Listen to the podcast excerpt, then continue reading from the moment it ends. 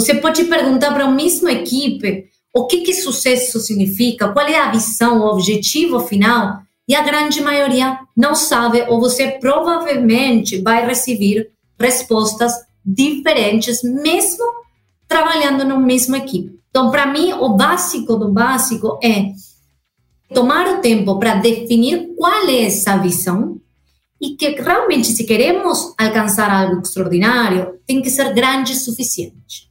Ao ponto de que quando você coloca essa visão grande suficiente, você tem essa insegurança de, meu, não sei nem como vou chegar, eu tô louca em colocar algo assim. Meu, eu quando falava do Everest, para minha família, meu namorado era, meu, você tá louca, ou davam risada, isso não é alcançável, etc. Mais você recebe esse tipo de comentários, mais você tem que ter certeza que você está atrás de algo grande e extraordinário.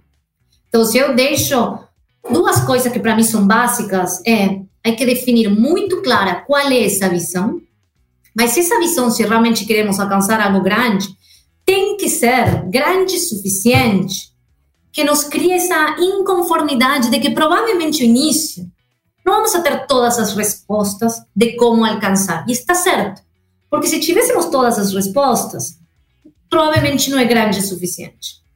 Então, para mim, isso foi um aprendizado que eu mudei a forma em que eu pensava no trabalho, quando comecei a analisar de meu, o Everest parece uma loucura, mas é alcançável. E hoje, cada dia mais, eu estou mais perto de alcançar.